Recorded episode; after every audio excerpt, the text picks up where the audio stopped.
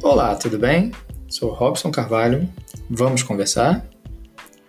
O tema de hoje é home office e alimentação. Acredito que todos já tenham percebido que home office afetou diretamente os nossos hábitos alimentares.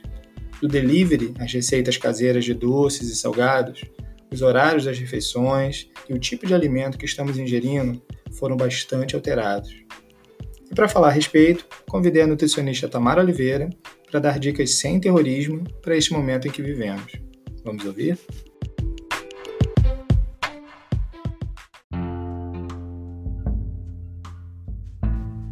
Oi, meu nome é Tamara Oliveira, sou nutricionista clínica e materna infantil. Atendo em consultório há 5 anos com a nutrição consciente, saudável e sem terrorismo.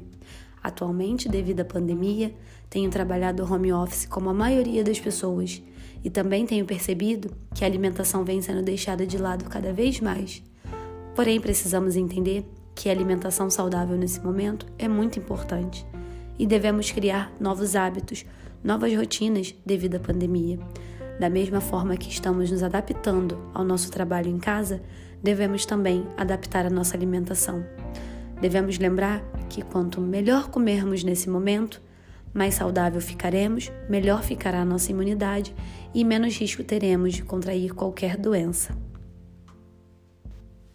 Espero que vocês tenham gostado da dica. Lembre-se, bebam água, alimentem-se bem e protejam-se. Eu sou Tamara Oliveira e fica aqui uma muito obrigada.